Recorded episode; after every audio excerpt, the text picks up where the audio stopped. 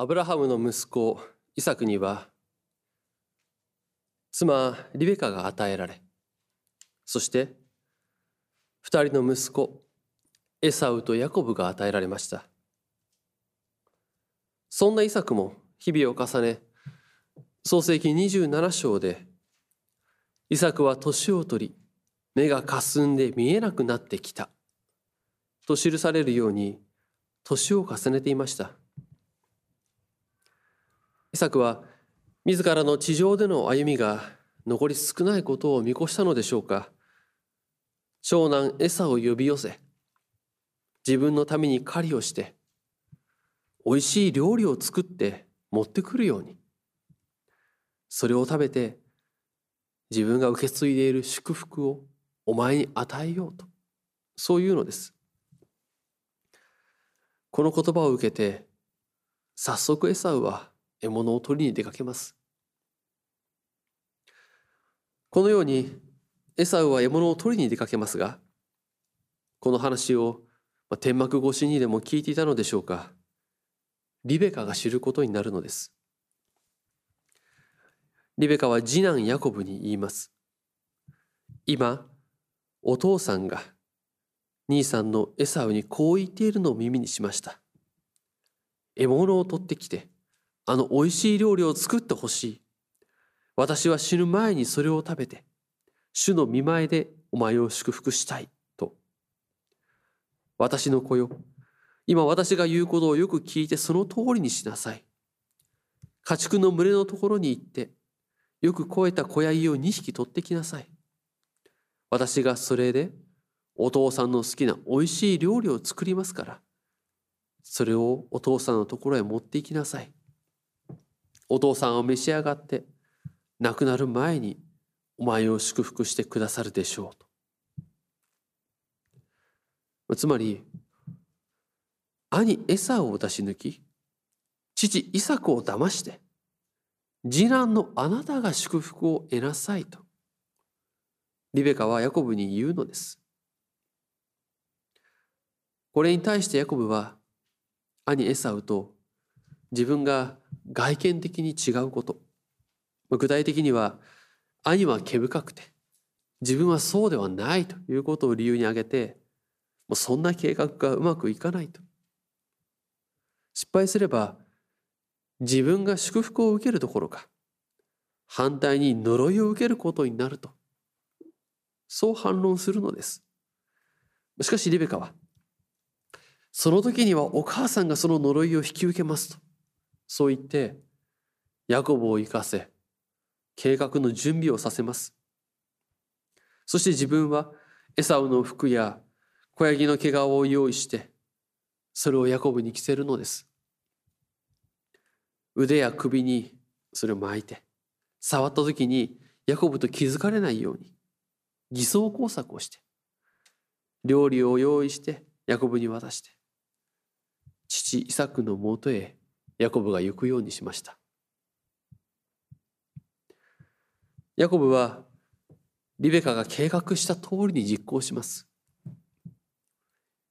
イサクはあまりに早く帰ってきたことをいぶかりますが騙されていくのです。目が見えないために触って確かめようとしても毛皮で気づきません。そしてそこにいるのがヤコブと気づかないままにヤコブを祝福しました。この後祝福が終わりヤコブが立ち去った後に入れ替わるようにエサウが帰ってきます。料理を用意して祝福してもらうためにイサクのもとにエサウは行きますけれどもすでに祝福は終わっています。でここに来てエサウとイサクは自分たちが出し抜かれたこと騙されたことを知るのです。往々にして裏切りや計りごとというのは本当に身近な親しいものによって引き起こされます。裏切りの代名詞としてたびたび挙げられるイスカリオテのユダやブルータスなどは弟子や腹心と言われるようなもう一番親しいもの一人でした。そのようなものが裏裏切りを企てて計りごとに熱心になるのです。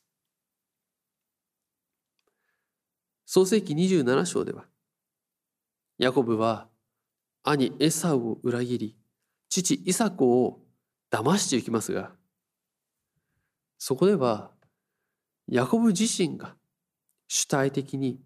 積極的に配信行為を進めていくようには見えませんでした。ヤコブからしたら母であるリベカが父イサクと兄ヤコブの話を聞いて祝福奪取計画とでも名付けたらよいでしょうかそういった祝福を騙し取る計画を奪い取る計画を立案してヤコブを巻き込んでいきますですから見方によればリベカが一番悪い役どころとなるでしょうか。自分の息子たちの間での裏切り兄弟間の裏切りを計画し夫であり二人の息子の父であるイサクを騙す計画を立てるのです、まあ、もちろんリベカが計略を立ててヤコブをそそのかしていきますけれどもヤコブもこの計画に乗ってイサクを騙していくのでま彼に非がないわけではありません。ヤコブにもこの計画に乗るだけの動機があるのです。まこのように最も身近と近しいと言えるその家族の中で計りごとが渦巻いていくのです。でこの一連の出来事を改めて見てみますとここで問題となっているのは祝福です。エサウもヤコブも父イサクから祝福を受けることを求めています。もう少し丁寧に言えば、父イサクは長男エサウに祝福を与えようとし、母リベカは次男ヤコブが祝福を得るようにしたいのです。ではこの彼らが求める祝福とは、そもそもどのようなものでしょうか？この祝福という言葉を、まあ、辞書で見てみますと、キリスト教で神からの恵み、またはそれを受けること、まあ、などと書いてありました。確かに、まあ、大枠としてはその通りです。しかしここではもう少し特徴的に色濃く現れてくるものがあるのです。この祝福というもの、まあ、あるいはもう少し言葉を変えて神からの恵みというものについて私たちはどこか漠然としたイメージを持ちがちかと思います。何か漠然とした神からの良いこと、そのように受け止める傾向があるのではないかと思うのです。しかし、聖書の世界ではもっと具体的になります。祝福というのは本来何かこう漠然としたものではないのです。でそもそも祝福とは何かといえば命の力の伝達この生命力を伝達す伝達していくことであります。生命力を伝えること。でその特徴的な表れとして繁栄や富健康多産ということが挙げられるのです。イサクのこの祝福する際の言葉にもどうか神が天の露と地の生み出す豊かなもの穀物と葡萄酒をお前に与えてくださるように多くの民がお前に仕え多くの国民がお前にひれ伏すというそういう祝福の言葉があります。祝福は物質的な幸福をも保証し次世代へとつながるものとなります。で旧約聖書のこの創世記のこの箇所以外の箇所を見ても神の祝福と豊穣や多産ということは関連して示されますし一族の繁栄がそこに表されています。もちろん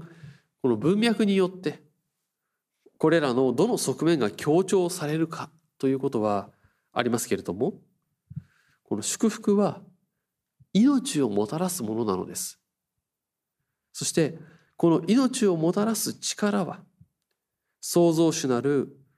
神によるものであるというのが聖書によって示される神の祝福の大切なことであります。でこのような祝福の理解といいますか受け止め方はリベカにもエサウとヤコブにも当然あったことでしょう。イサクの祝福の言葉先ほど少し読みましたその言葉に表されるようにこの祝福というものを完全に間違って考えていたということではないと思います。しかしまあ、端的に祝福を得られれば繁栄することができる。豊かになることができる。などと考えていた側面が強かったのではないか。と思うのです。創世記27章を見ても祝福を得られれば幸せに過ごすことができると考えていたことは分かってきます。そしてリベカが立案した計略をヤコブが実行したことの背後にはこの祝福を得られれば何をしてもよいともうそれを得るためには手段を問わないという考えがあったことは明白です。70年代の映画「スティング」という映画がありますけれどもあれを思い出していただければわかるかと思いますが、本当によく練られた計画であれば、騙された方は騙されたということ、自分が誰に騙されたかということを知ることはありません。それを気づかせないのが良い計画です。それに比べると、リベカとヤコブの計画はあまりにずさんです。もうエサフが帰ってくれば、もう必ず騙した言葉は露呈します。しかしそれでも良いのです。祝福さえ受けてしまえば勝ちと考えているのです。だからこそ、エサフが帰ってきてイサクと会えば、もう必ずバレるのに、イサクを騙し、餌を出し抜いていくのです。この一連の出来事を見るときに、祝福をどのように受け止め、考えていたか、それが大切であるということに気づかされます。でこの箇所を見ていきますと、どうも祝福というものを何かもののように捉えていたのではないかと思わされます。それを得るために必死に出し抜こうとして、騙そうとしているように見えるのです。確かに祝福は先ほど見たように具体的な物質的な豊かさや幸福とつながる側面があります。それこそ何か魔法の力のようにさえ思えるところがあります。しかし祝福は命の力その伝達でありそれは神から出るものであります。祝福は神に帰するものであるのです。つまりこの祝福というのはすごい力を秘めたもののようなものではなくて神との関係の中で表されるものであるのです。もう少し言葉を変えれば言葉を加えれば神との関係の中で与えられるのが祝福であります。祝福を受ける者は神との関係の中で命の力をいただくのです。でその結果豊穣が与えられたり富が与えられたり子供が与えられるということがあるのです。子孫へと続いていく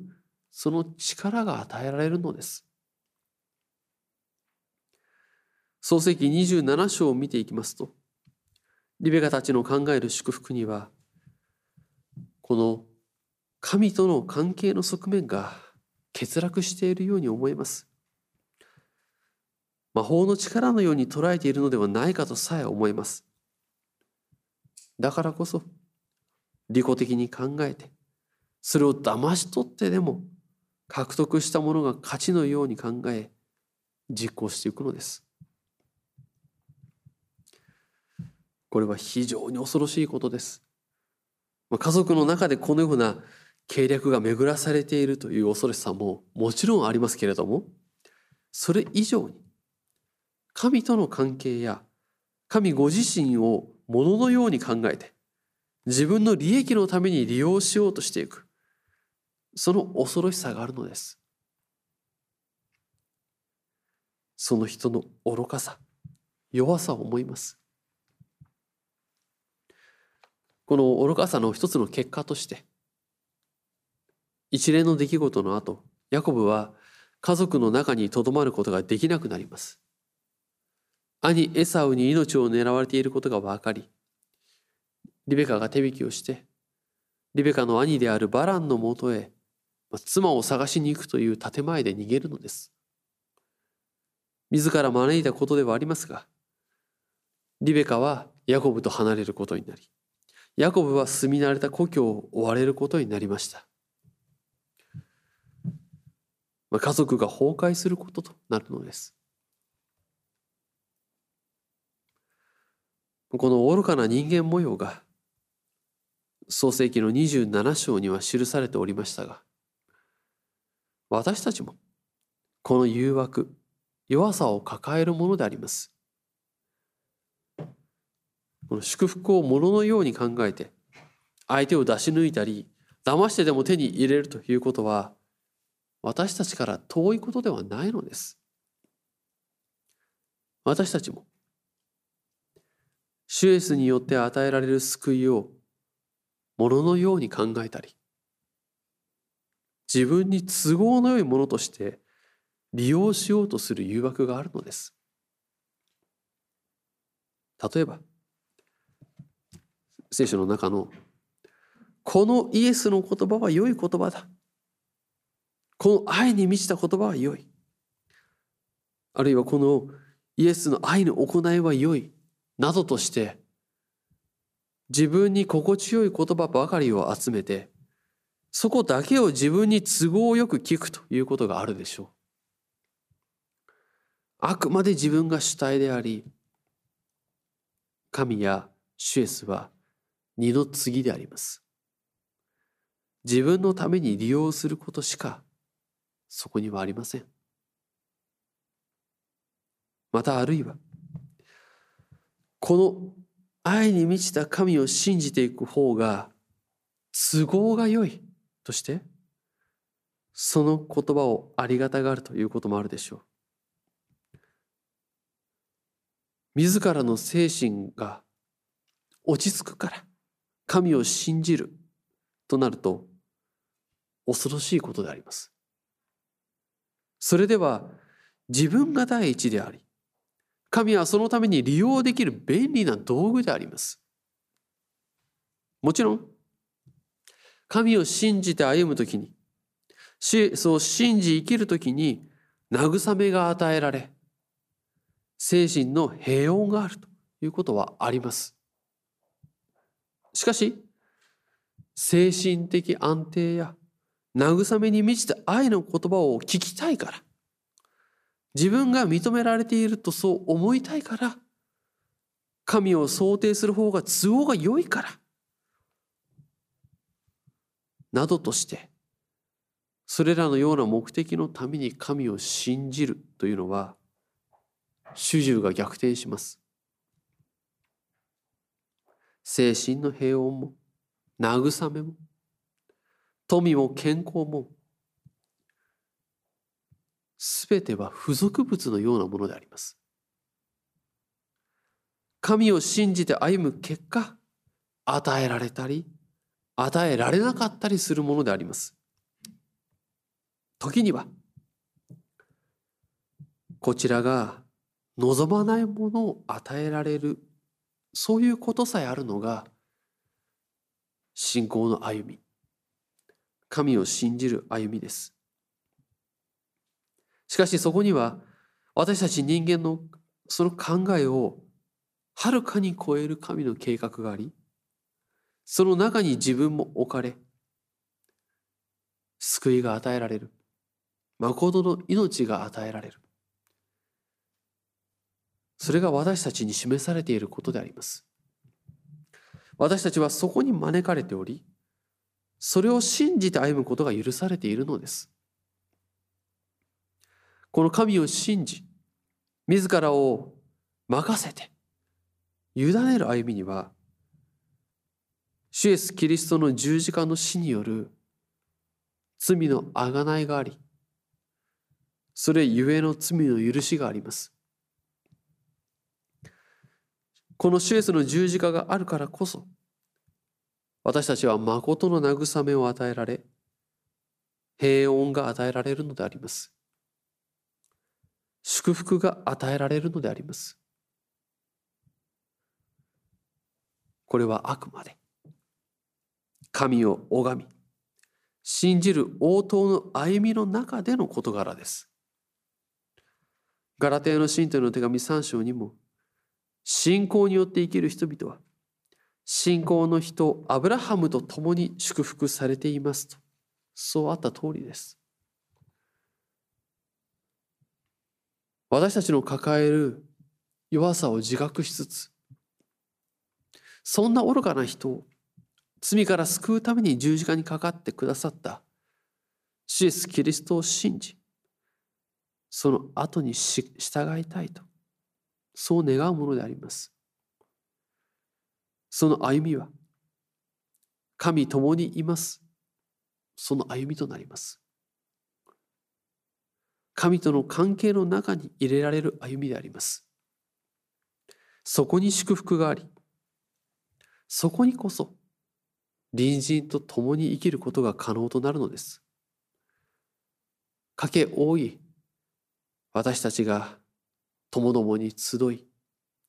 神を礼拝することを与えてくださるのです主の救いの技と招きに感謝し祈りを捧げ歩みを進めてまいりましょう。